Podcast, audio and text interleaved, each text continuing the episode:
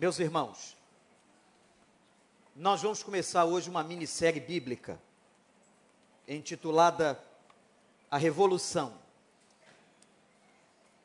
Eu queria que você pudesse estar aqui hoje pela manhã, hoje à noite e domingo que vem.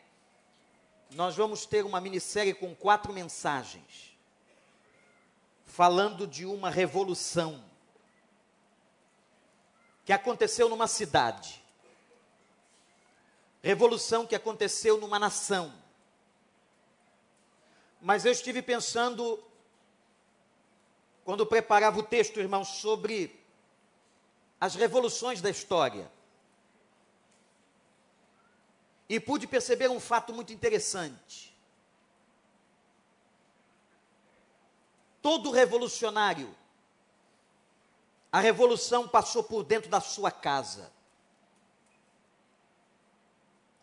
Todo revolucionário, a revolução passou por dentro da sua vida.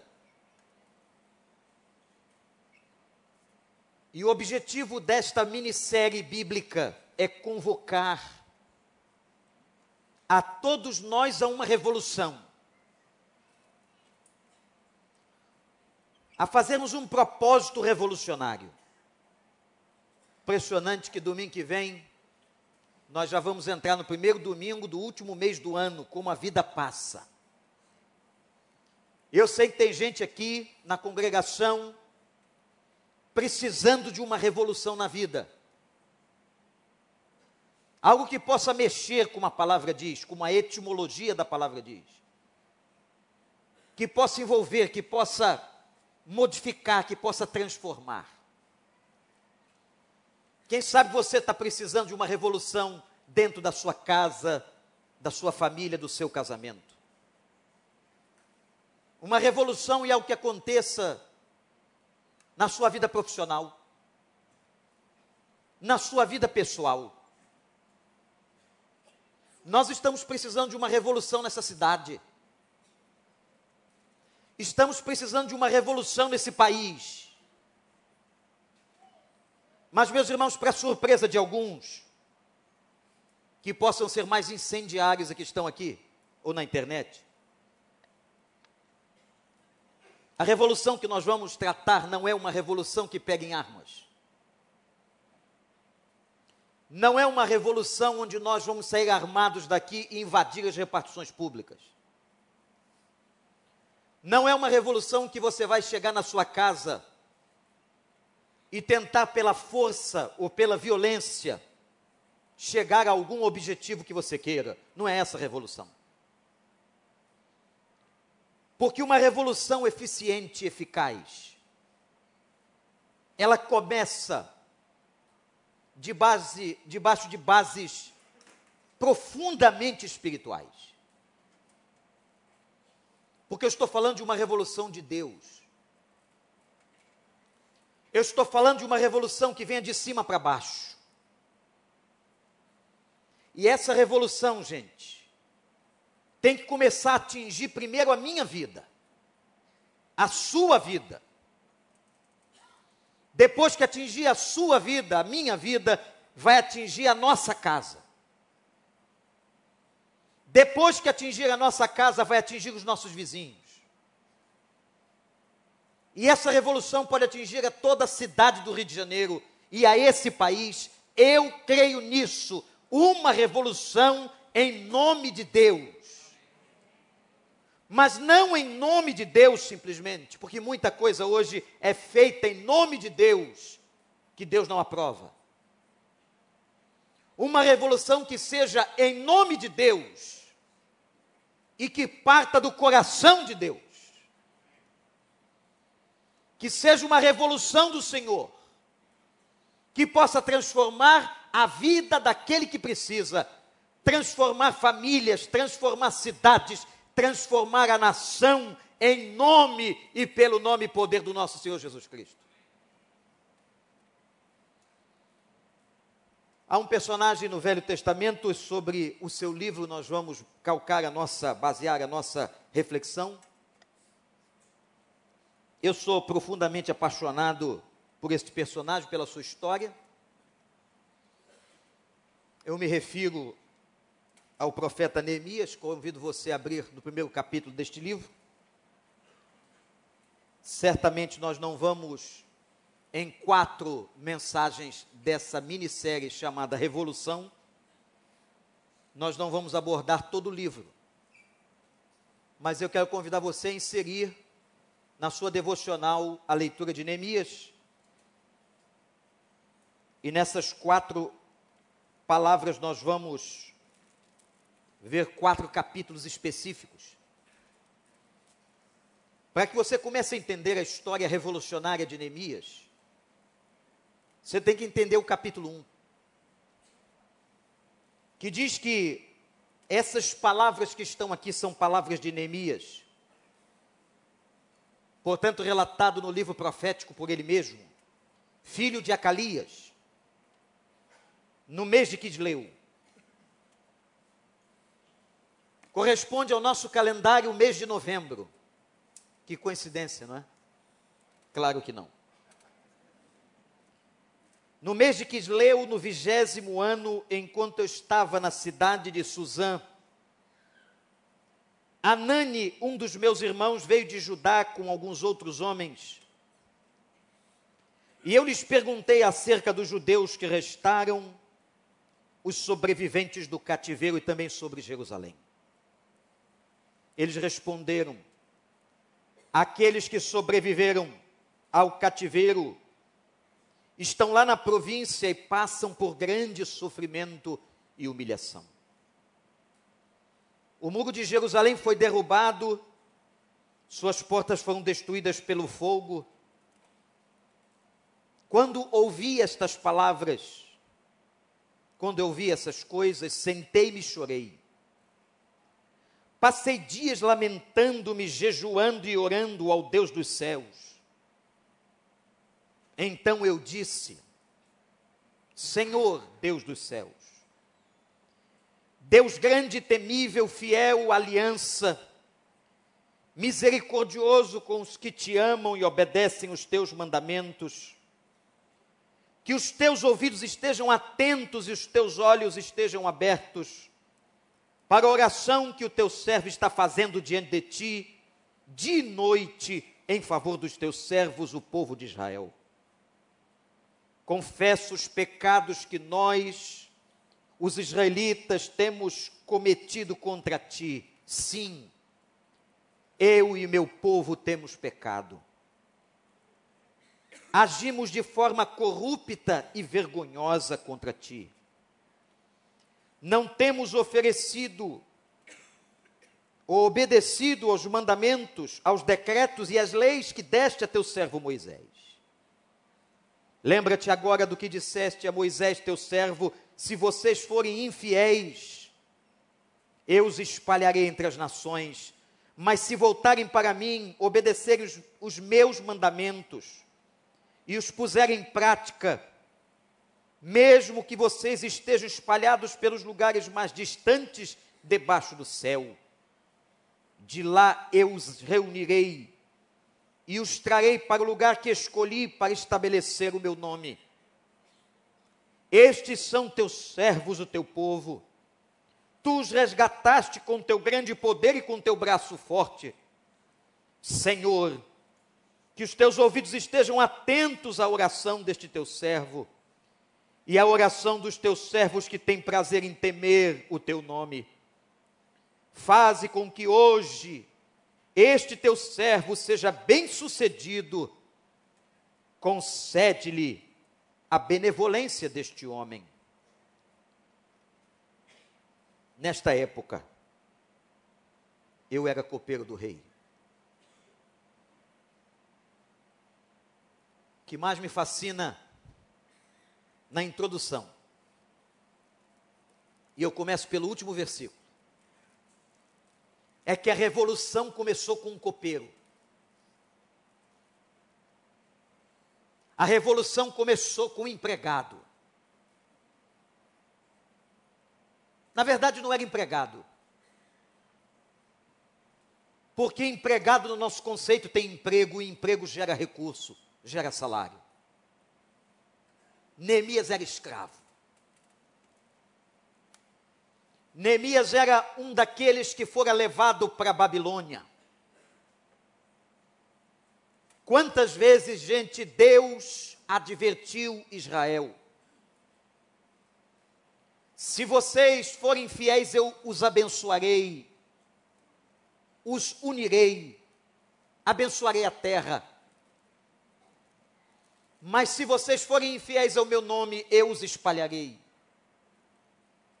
Porque, gente, talvez você pense, mas como que um Deus de misericórdia pode agir assim? Porque Deus não tolera pecado. Na sua santidade, Deus não pode conviver com aquilo que é errado. Deus não pode aceitar, Deus não pode, irmãos, passar a mão na cabeça. A Bíblia diz que o nosso Deus é como um pai disciplinador. Que quando precisa, ele chama seu filho, sua filha, e vai disciplinar. E a disciplina de Deus não tem o tamanho do pecado. Talvez isso seja interessante para você, porque a disciplina de Deus nunca é proporcional ao pecado, ela é sempre menor. Porque se Deus fosse nos disciplinar, se Deus fosse nos corrigir à altura dos nossos erros, se Deus fosse nos corrigir pelas nossas infidelidades, pela quebra dos nossos votos, pelas nossas mentiras, pelas nossas hipocrisias, pela nossa maledicência, pelos nossos pensamentos impuros, se Deus fosse nos corrigir à altura dos nossos pecados, nós já hoje não existiríamos mais. Mas graças a Deus, que a misericórdia do Senhor se estende de geração a geração. E quando o Senhor olha para nós e vai nos disciplinar, a sua disciplina passa pela lente da misericórdia. Deus é bom e a sua misericórdia dura para sempre. Você, meu irmão, minha irmã, é ato da misericórdia de Deus. Deus tem tido misericórdia com a nossa vida e com a nossa história. Louvado seja o nome do Senhor. Você não merece nada, irmão. Você não merece nada, minha irmã. Eu não mereço coisa alguma. Mas a gente aprendeu por aí andar dizendo, e andamos dizendo, que nós temos direitos. Na visão bíblica e espiritual, nós não temos direito de nada. Ah, tem gente que trabalha na igreja e diz que tem direitos. Que direito? Se o Senhor Jesus Cristo disse assim: quando vocês, como servos, tiverem feito tudo, serão chamados de servos inúteis. Qual é o direito? Tem gente que tem a ousadia, igreja, de se levantar contra a justiça de Deus já ouvi como pastor pessoas dizendo assim: Eu estou zangado com Deus, pastor. Eu estou aborrecido com Deus. Olha, por mais que eu entenda que o nosso Deus é um Deus de misericórdia, de graça, e que Ele é capaz de ouvir as nossas queixas e as nossas bobagens, meus irmãos, quem somos nós para ficarmos ou dizermos em ousadia que nós estamos zangados com Deus. Se não fosse as misericórdias do Senhor, estaríamos todos destruídos. Mas graças a Deus, em Cristo Jesus, a esse Deus que amou o mundo de tal maneira e deu o seu Filho, para que todo aquele que nele crê não pereça, mas que tenha vida eterna. Esse Deus nos acompanha todo dia todos os momentos, porque disse: Eu estarei com vocês todos os dias até a consumação dos séculos. Esse Deus é Deus de misericórdia. Louvado seja o nome do Senhor. Deus usa um copeiro. Deus usa uma empregada doméstica. Hum, por que não? Deus usa o chão da fábrica. Deus usa a mim e a você. Você pode imaginar o que, que tiraram de Neemias? Tinham tirado tudo dele. Tiraram a casa dele. Quando os babilônicos invadiram Jerusalém, tiraram a família dele. Tiraram a sua terra, tiraram a sua cultura, tiraram a sua comida. Levam Neemias para a Babilônia e lhe separam de todos os outros israelitas. Mas como Deus controla a vida daqueles que são seus, e eu creio nisso, Deus pegou a vida de Neemias, separou eles dos outros e colocou Neemias dentro do palácio do rei. Nós estamos falando aqui, irmãos, do vigésimo ano do rei Artaxerxes. Em novembro, 445 anos antes de Cristo, Neemias é levado e colocado no palácio, preso na cidadela de Suzã, mas servindo no palácio do rei. Deus às vezes coloca a gente, olhe para mim, em posições estratégicas, com objetivos estratégicos. E era aquele copeiro, aquele rapaz que fora separado do seu povo, aquele rapaz que fora para longe da sua terra, aquele rapaz que estava distante dos seus hábitos culturais, era através desse rapaz, da vida deste homem, que Deus faria uma revolução na história de Israel. No palácio do rei, o rei o coloca como copeiro. O copeiro tinha uma posição de privilégio. Aí você vai dizer assim, pastor, Neemias foi para a copa do palácio, foi. Neemias podia ter sido colocado para colocar pedra no chão, trabalhar na lavoura na Babilônia construir casas num sol de 50 graus. Não. Deus o coloca no palácio. Posição estratégica.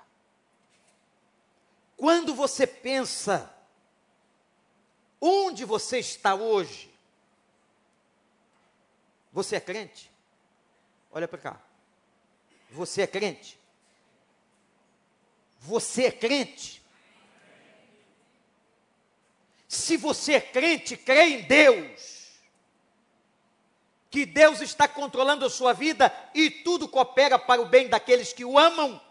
Onde você está hoje, por mais que você não entenda, foi o lugar que Deus colocou a tua vida. Mas, pastor, que lugar esquisito. É, é no lugar esquisito. Eu também não queria ser pastor, não. Disse isso várias vezes a mim mesmo. Não era meu projeto de vida. Talvez você não quisesse ser ou estar onde você está. Mas um dia, quando nós entregamos a vida a Jesus, e quando nós dissemos a Ele, Senhor, nós somos teus servos, nós nos submetemos à tua vontade, nós evocamos a tua vontade, a gente precisa aprender o seguinte: se você entregou a vida a Deus, tem que compreender que Ele vai fazer da tua vida o que Ele quiser. E que Ele vai te colocar, às vezes, em lugares que você não quer estar. É naquele batalhão, é naquele comércio. Tem irmãos nesse lugar aqui hoje, e eu estou os vendo, que acordam para trabalhar três horas da manhã. Tem outros que estão passando por, pelas mais diferentes provações. E você está morando naquele condomínio, naquela casa, naquela dificuldade, no meio daquela luta. Eu quero que você saia daqui com uma convicção. Seja você copeiro ou não, seja você uma pessoa simples ou não, se Deus é Senhor da tua vida, Ele te colocará onde Ele quer. Amém ou não, igreja? Amém. É onde ele quer ou não é? Então não reclama. Então espera no Senhor. Então saiba que através de você, da tua vida e de onde você está, Deus vai levantar uma revolução em nome do Senhor Jesus. Começou com um copeiro. Privilégio, pastor. Estava lá no ar-condicionado do palácio. Sabe qual era a função do copeiro? Segura aí. O copeiro provava comida. Ontem nós tivemos aqui um belíssimo casamento coletivo, né, Pastor Paulo? Sete noivos se casaram, louvado seja Deus. Foi lindo. Ao acabar o casamento coletivo, fomos à festa, às bodas. Eu estrategicamente fui direto onde estava a comida. Chegando lá, encontrei os nossos irmãos do Ministério do Casados para Sempre, Paz para Toda a Vida, todo mundo ali. E uma irmã disse: Pastor, pode comer. Eu disse: Como assim? Pode comer, porque nós já provamos copeiros do rei. Só uma diferença, não tem rei aqui. E ela disse assim: Pastor, todas as coisas estão muito boas. Estavam mesmo. Parabéns aos que fizeram. O copeiro do rei provava a comida antes do rei. Só que naquela época havia uma questão: que não havia ontem à noite. Se a comida estivesse envenenada, quem morria? Morreria o copeiro e não o rei. Ora, então, o privilégio não era tão privilégio assim. Porque Neemias colocava a vida em risco cada vez que ele colocava na boca um alimento, cada vez que ele tomava uma taça de vinho na Babilônia, cada vez que ele ingeria alguma coisa que os cozinheiros tinham feito, ele provava. Porque se houvesse um envenenamento, alguma coisa, uma rebelião contra o rei, morreria o copeiro e não morreria o rei. Era essa a função dele.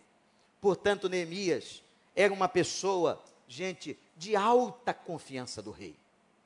Como é que ele foi gozar de tanta intimidade, de tanta confiança?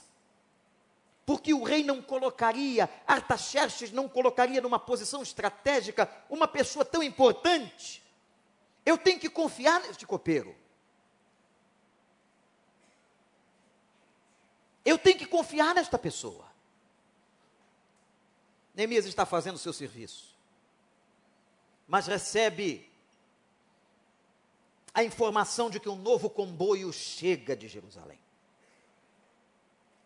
E nesse comboio de prisioneiros novos, chegando à Babilônia, está no meio do comboio um irmão de sangue, chamado Anani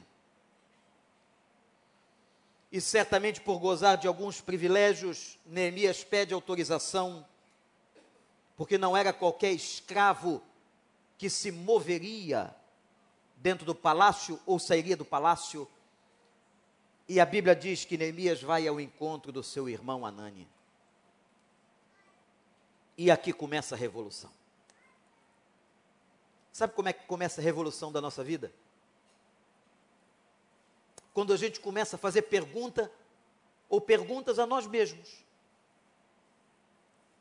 Como eu estou?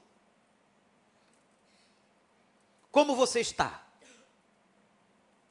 Como está o seu trabalho? Como está o seu casamento? Como está o seu ministério? Como está? Como está a nossa cidade? Como está esse país? Como está o nosso nível de moralidade ética? Toda revolução começa com uma pergunta. No coração de Martin Luther King, quando ele começou a lutar contra o racismo americano,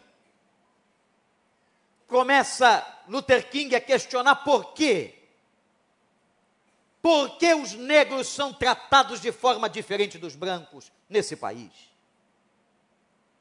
Por que não podem sentar-se nos vagões onde estão os brancos?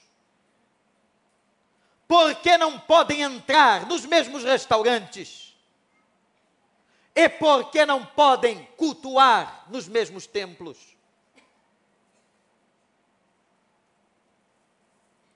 A revolução começa com uma pergunta.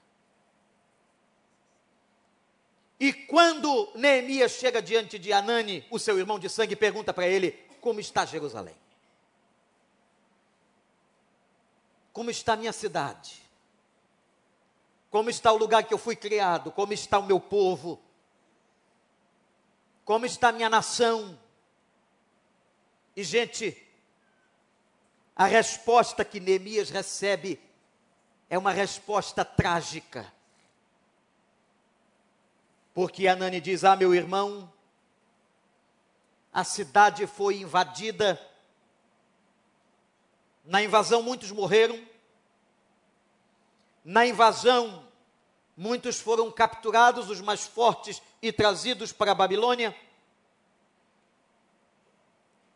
E muitos estão, e que conseguiram escapar do massacre, estão em grande miséria e desprezo, disse Anani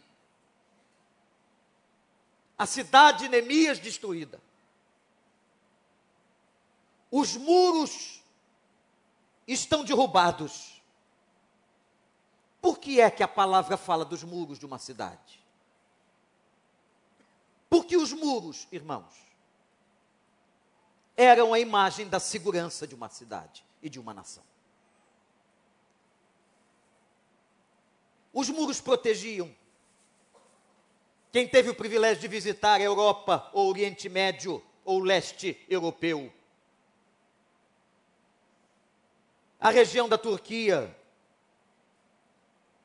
onde está Éfeso e muitas outras cidades bíblicas, contemplamos ainda resquícios das construções de dois, três mil anos atrás. E as cidades eram fortemente cercadas por muros. Esses muros eram tão grandes que a Bíblia declara, irmãos e irmãs, que Raabe morava em cima do muro.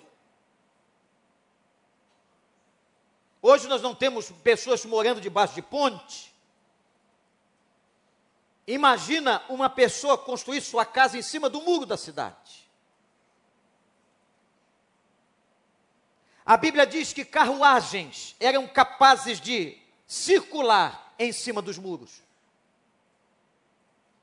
Quando Anani está dizendo os muros de Jerusalém estão no chão, ele está dizendo o seguinte: a nação acabou. Os invasores entraram, roubaram os despojos. Quando os soldados babilônicos voltaram para a Babilônia, outros povos invadiram a cidade, acabaram de destruí-la. Ah, meus irmãos, Neemias tem uma informação de impacto. Mas interessante, o que ele fez com ela, olhe para mim. O que é que fazemos diante de uma notícia ruim? O que é que fazemos diante da notícia trágica? O que é que fazemos diante da dificuldade? O que é que fazemos diante do problema? Aqui está a questão porque crise, dificuldade, dilema, luta, todos nós as teremos. Mas a maneira, a forma como nós encaramos, como nós vamos lidar com a luta, é que vai fazer toda a diferença. Mas Anani não terminou seu relatório. Ele vai dizer uma outra coisa, tão importante quanto os muros. Ele diz assim: as suas portas estão queimadas pelo fogo. Por quê? Anani fala de portas. As portas eram construídas de maneira monumental. Eram as brechas dos muros que passavam os exércitos. E as agulhas. Jesus cita as agulhas no Novo Testamento eram passagens pequenas por onde pessoas e transeuntes andavam. Mas as portas, grandes, belíssimas, geralmente feitas de cedro, simbolizavam a honra da cidade. Se os muros simbolizavam a segurança, as portas simbolizavam a honra de Jerusalém e elas estavam queimadas. Meus irmãos e irmãs, você que está na internet ou qualquer lugar desse mundo, quando leio esse texto, é o mesmo sentimento que eu tenho da nossa cidade e da situação do nosso país. Nós estamos com os muros destruídos nós estamos em ruínas com a nossa segurança. Talvez o Estado tenha quase perdido o controle. Mas não é só o problema do Estado quanto à segurança pública. Porque nós temos aqui na igreja vários homens sérios de Deus que trabalham na segurança pública. Policiais, delegados e tanta gente que está sofrendo como nós e até mais, que colocam suas vidas em risco, dia após dia, e às vezes recebendo uma remuneração tão pequena, e muitas vezes a remuneração no dia não chega no dia que devia chegar. Mas quando eu olho isso aqui, eu olho que nós estamos não só com os muros derrubados, mas nós estamos com as portas queimadas. A nossa honra, a nossa ética, os nossos valores, a nossa moralidade estão destruídas pelo fogo do inferno. Não é o fogo que os babilônicos colocaram, é um fogo pior.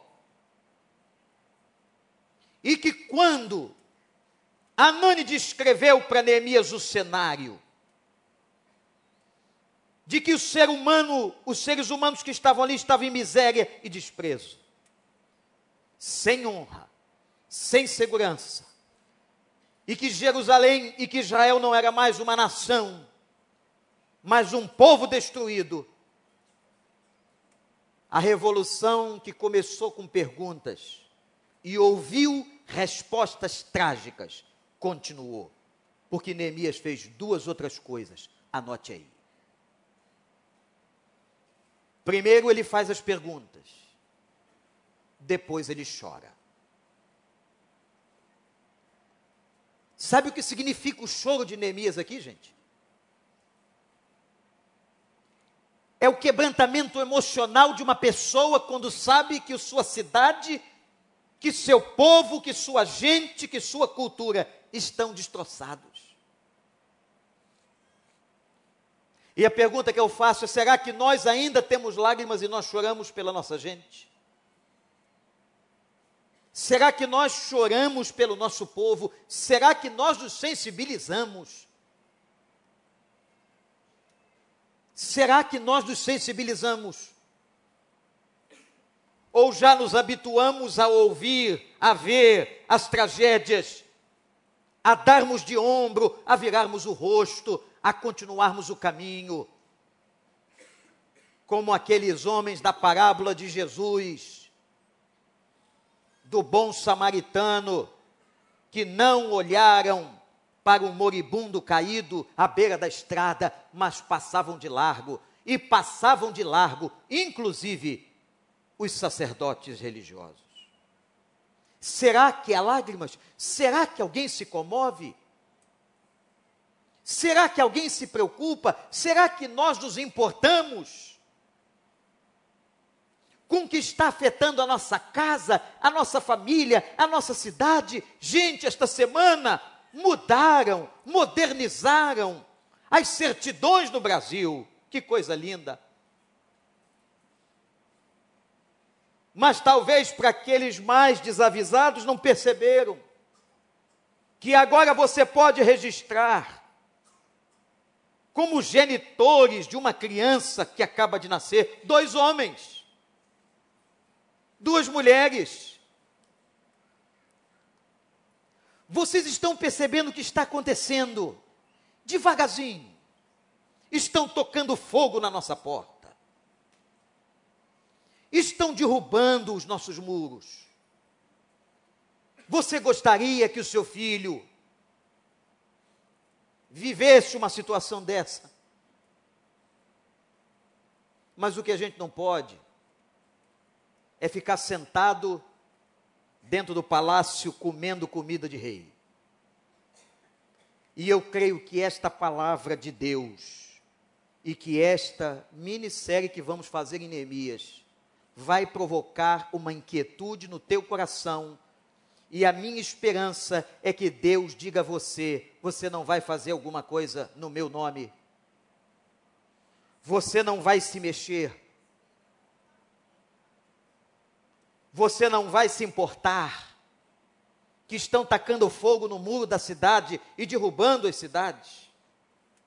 Você não vai se portar. E eu quero dizer à igreja agora: que veladamente ainda a perseguição ao povo de Deus nesse país e nessa cidade já começou. Anotem aí. Começou a se levantar, ou se levantarem pessoas e movimentos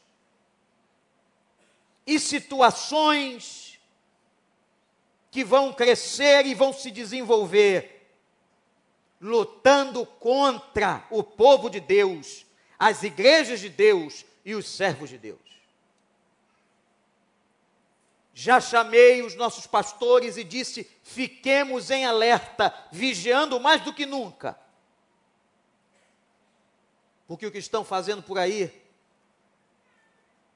e por aqui, o que eles puderem fazer para denegrir imagem de uma igreja evangélica, o que eles puderem fazer para denegrir a imagem de um pastor, de uma pessoa que se diz crente, eles vão fazer, gente. Preste atenção, eles vão fazer.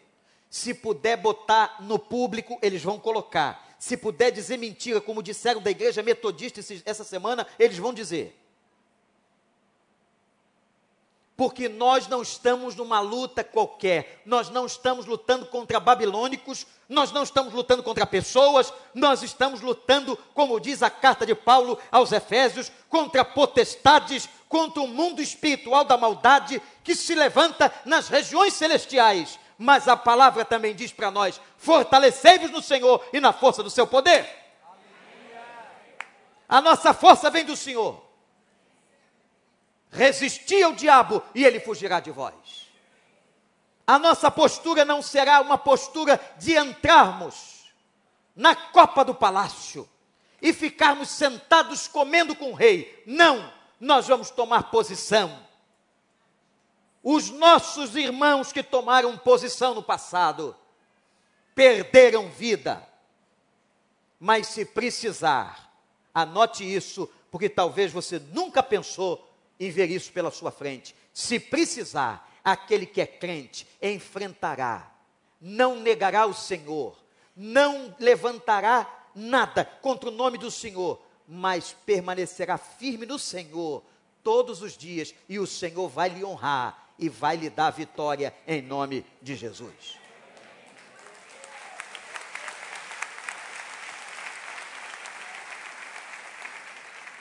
Nós não vamos ficar dentro do palácio. Neemias não ficou. E eu espero que você chore também. Que você se comova, porque o chorar aqui é representatividade da emoção, do choro, do sentimento. Quem foi que disse que nós não temos sentimento? Essa historinha de que o homem não chora já passou. Homem chora e chora mesmo. E tem homem que chora mais que mulher. E tem homem sensível. Mas a terceira coisa que ele fez. E com isso eu termino o primeiro capítulo. Ao fazer pergunta: Como vai nosso povo? E ao ouvir a resposta, Neemias chora Mas agora Neemias ora. Ora. E se você olhar para a sua Bíblia, mais da metade do capítulo 1 traz a oração de Neemias. Eu queria ter tempo para expor biblicamente essa oração. Que oração!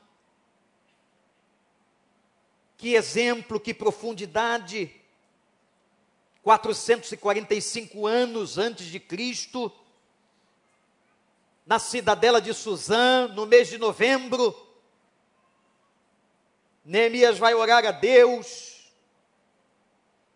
e ele começa a lembrar os propósitos e as promessas de Deus. Mas tem um momento que ele diz assim: Senhor, eu e a casa de meu pai pecamos. Foi por isso que os babilônicos entraram em Jerusalém. O Senhor disse que se nós fôssemos fiéis, o Senhor nos ajuntaria. Mas se nós fôssemos infiéis, o Senhor deixaria o inimigo chegar, como disciplina, separaria o povo. Senhor, o que está acontecendo é fruto do nosso pecado. Não é só do pecado deles. Neemias não apontou o dedo. Neemias não acusou. Neemias se incluiu e disse: Eu e a casa de meu pai pecamos. A primeira coisa na oração de um revolucionário é reconhecer o pecado, o seu pecado. Você quer mudar uma situação, meu irmão? Olhe para mim. Quer mudar uma situação, minha irmã? Pare de apontar o dedo para fora. Se ajoelhe. Reconheça os seus pecados e diga: Senhor, eu tenho errado e pecado contra ti. Ou você não tem? Porque a Bíblia diz que aquele que diz não ter pecado, a carta de João declara que faz Deus mentiroso. Quantos erros nós cometemos? Quantas falhas? Porque não é só a ação que se traduz em pecado, mas a omissão também. O deixar de fazer. A Bíblia diz que quando eu deixo de fazer bem, quando eu sei que devia fazer o bem, eu estou cometendo pecado. Eu quero perguntar a você se você quer uma revolução no ano de 2018 na sua vida, na sua família, se você quer uma revolução na sua casa, se você quer uma revolução na igreja de Deus, se você quer uma revolução nessa cidade, se você quer uma revolução nesse país, então vai para o joelho e que todos nós confessemos nossos pecados ao Senhor. E depois de ter confessado o seu pecado, Neemias vai dizer: Senhor, mas tem um grupo que está orando, Senhor. Ah, que coisa linda. Tem um grupo que está orando, Senhor. E ele já tinha alguma coisa, porque agora no final, irmãos, a oração parece não ter sentido. Olhe para a sua Bíblia versículo de número 10, ele começa a falar como se estivesse pedindo misericórdia de Deus e dizendo: Senhor, são teus servos, é o teu povo, Senhor. Tu os resgataste com teu grande poder, com teu braço forte, igreja do Senhor. Nós fomos resgatados por grande poder, o poder do Calvário, com sangue derramado e com o braço forte do Senhor.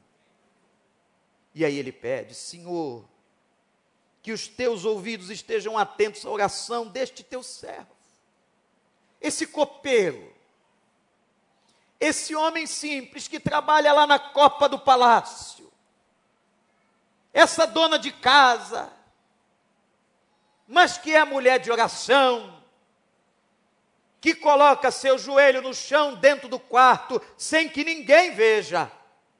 E eu sei que muitas dessas mulheres e homens estão aqui dentro agora. Louvado seja o nome de Deus. Que vergonha para outros eu quero dizer uma coisa para você. Tem um grupo que leva a igreja nas costas. Enquanto alguns usufruem da maravilha que a igreja proporciona aos seus filhos, às suas crianças, ao seu casamento, à sua vida. Tem um grupo aqui que leva, e todas elas são assim, as igrejas nas costas. É aquele grupo que leva a campanha financeira a sério. É aquele grupo que faz jornada de oração. É aquele grupo que se resolve em jejuar na presença de Deus. É aquele grupo que, sem ninguém saber, acorda na madrugada e dobra o joelho pelo povo de Deus. É aquele grupo que valoriza e intercede pela vida dos seus pastores. É aquele grupo que não está preocupado na crítica, em vilipendiar a imagem de ninguém, porque quem está preocupado com oração não tem tempo para isso. Quem está preocupado com oração não tem tempo de fazer denúncias contra a igreja. Quem está preocupado com oração não ataca os servos de Deus. Quem está preocupado com oração é esse time que dobra o joelho e que carrega a igreja nas costas. Mas eu quero convocar você, se você não está no grupo que está carregando a igreja com o Senhor, eu quero convocar você a que você entre debaixo do piano.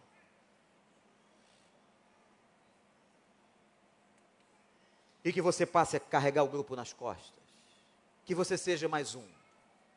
E quando a gente compartilha a carga, a gente alivia a força.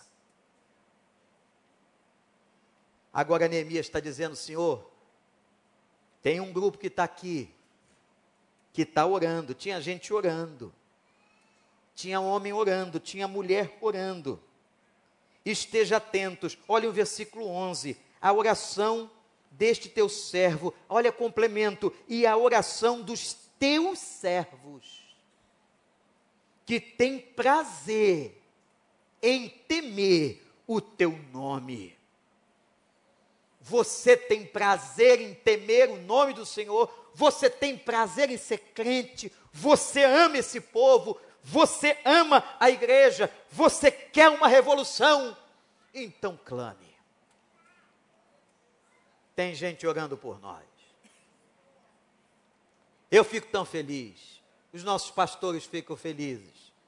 Quando a gente vai entrando na igreja e um homem ou uma mulher diz assim: Pastor, estamos orando por vocês. Sabe qual é a resposta que eu dou, gente? Eu sei porque se vocês não estivessem orando, nós não estaríamos em pé. Mas se nós estamos em pé, é porque vocês estão orando por nós.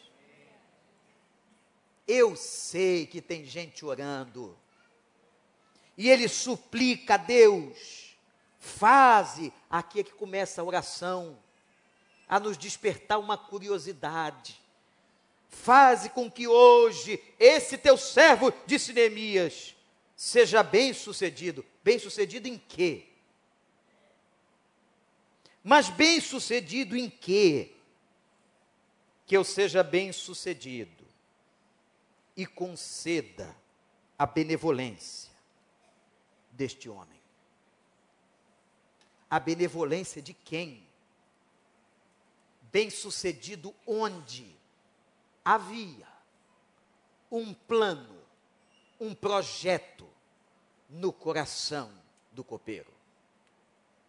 Deus coloca sonhos, planos, projetos no coração de um copeiro para começar uma revolução.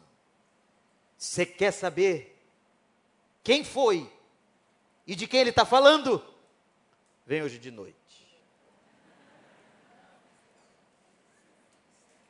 Que a minissérie só começou. Mas olha para cá.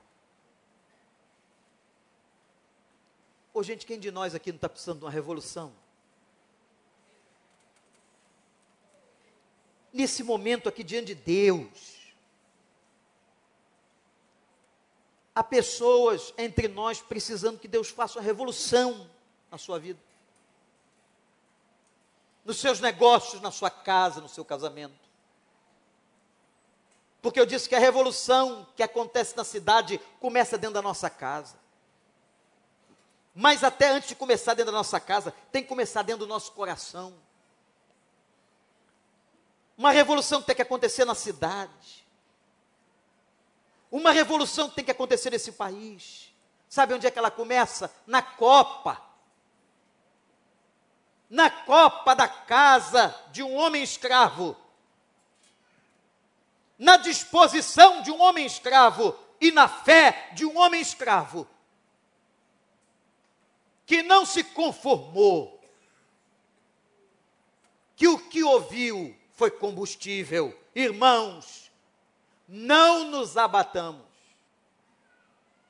diante das tragédias que se anunciam diante de nós, que nós possamos tomar isso como combustível para a oração e para o início de uma revolução que Deus pode fazer na sua vida, na sua casa e nessa cidade. A desgraça não vai me abater. A desgraça não vai me jogar no chão. Não vai destruir minha autoestima. Mas a desgraça que Deus está me deixando ver vai me motivar a que eu me levante como servo de Deus e profeta. E que a primeira coisa que eu faça depois de chorar é ir para o joelho e dizer: Senhor, ó meu Deus, meu Pai, perdoa os meus pecados e derrama sobre esse teu povo porque tem gente orando, tem gente séria dentro da igreja, no meio do teu povo, orando por todos nós. Senhor, ouve essa oração e, Senhor, nos dá estratégia. O texto que se segue é sensacional. Haverá um momento que Sambalate e Tobias vão aparecer. O demônio encarnado. Você vai ver como é que o homem de Deus tratou quando confrontou Satanás. Gente, eu não quero uma igreja amedrontada. Eu não quero uma igreja com medo de sair de casa. Eu não quero uma igreja que não tenha consciência de que a sua vida está nas mãos do Senhor. Eu não quero uma igreja com medo de não saber o que vai acontecer amanhã. Sabe o que vai acontecer amanhã? o Senhor continuará conosco. E quando o Senhor continua conosco, a bênção do Senhor continua conosco, a presença do Senhor continua conosco, a graça do Senhor continua conosco, a misericórdia continua conosco. E a Bíblia continua valendo, como disse Neemias. Há promessas fantásticas de proteção, de graça, de misericórdia. Não é o governo. Não são os que estão presos ou os que estão soltos não é o bandido, não é o marginal que vai controlar a nossa vida. Quem controla a nossa vida é o Senhor. Nós vamos andar de cabeça em pé. Nós vamos andar na presença de Deus. Nós vamos fazer o que é correto. E Deus ouvirá o nosso clamor, a nossa oração. E Deus vai fazer conosco, eu creio, eu creio, o que ele fez em Jerusalém e o que ele fez através de Neemias você, copeiro, é contigo. Você, homem e mulher simples, é com você. A revolução não vem pelas mãos de sacerdotes imponentes, de estolas. A mão do Senhor e a revolução veio do joelho, do joelho de um copeiro que tinha coração na presença de Deus, que é capaz de chorar por um murro derrubado, por uma porta queimada. Recline sua fronte diante de Deus. Se quiser se ajoelhar, se ajoelhe.